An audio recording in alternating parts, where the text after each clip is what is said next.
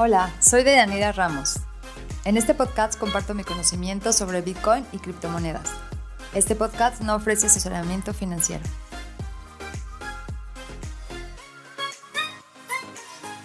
Hola, ¿qué tal? Mi nombre es Deyanira y hoy vamos a hablar de las stable coins.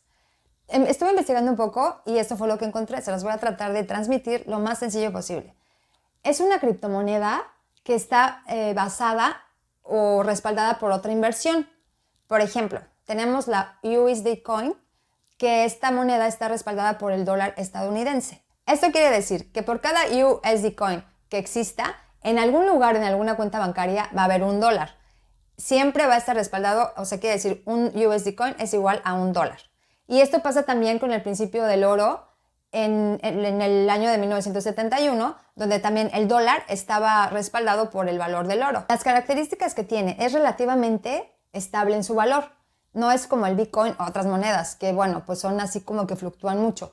Esta, si está respaldada, por ejemplo, con el oro, pues únicamente va a fluctuar si el oro fluctúa y esto es mínimo. Está basado en la tecnología blockchain, es decir, es 100% digital. En cambio, las otras monedas, como el peso, el dólar, el euro, ellos están basados o es una mezcla entre digital y físico. ¿Cuál es el propósito original?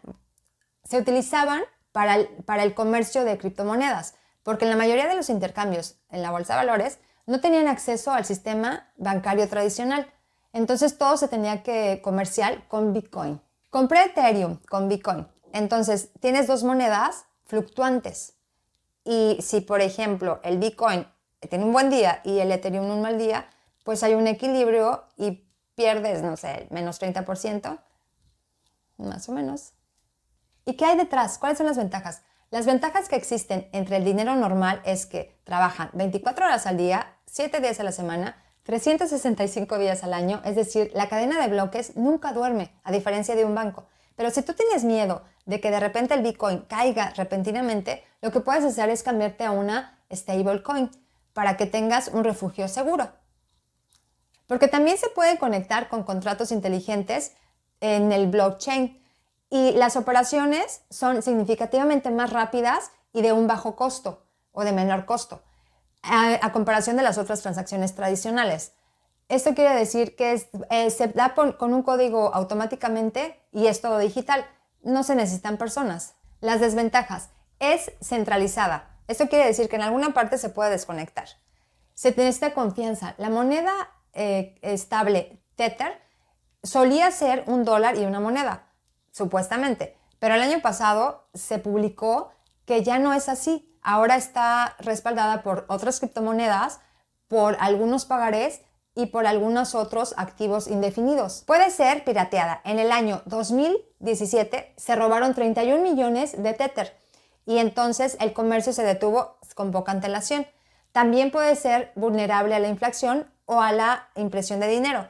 Está respaldada por la moneda normal y esta moneda no tiene ningún respaldo. Entonces, si el gobierno se le ocurre, no imprimir el 20% de dinero, entonces tiene el 20% de inflación.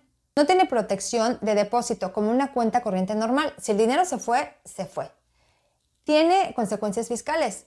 Es libre de impuestos solamente si la has tenido un año y no tuviste ningún préstamo. Son competencia directa para el euro y para el dólar, peligrosas para futuras regulaciones. El Bitcoin se queda fuera porque es el oro digital. En cambio, las monedas estables pueden verse muy afectadas. Las dos monedas estables más conocidas son una, Tether. Esa fue la primera moneda tiene una capitalización de 62 millones en el mercado. No está respaldada por nadie, quién sabe quién la respalda. Además, no está regulada. La siguiente moneda es la USD Coin. Es la segunda moneda más grande. Tiene una capitalización de 27 millones y está respaldada por el dólar uno a uno. Sí está regulada y en mi opinión yo recomendaría más esta moneda que la Tether. Existe una excepción. El Diem, antes esta moneda era Libra Stable Coin en donde Facebook ha estado trabajando desde el año 2017, pero debido a algunos problemas se espera que este año a principios salga al mercado. Y como Facebook tiene más de 3 mil millones de usuarios activos, seguramente va a crecer muy rápido.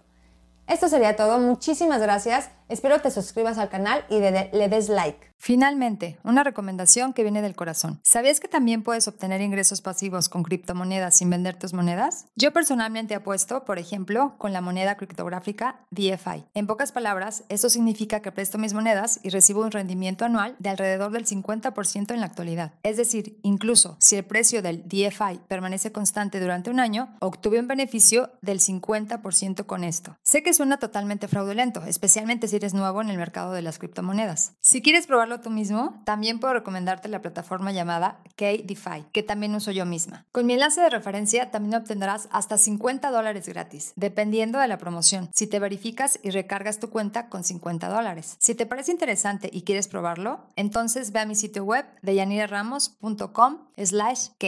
Otra vez, deyaniraramos.com slash C-A-K-E. Diviértete probándolo y gracias por tu apoyo.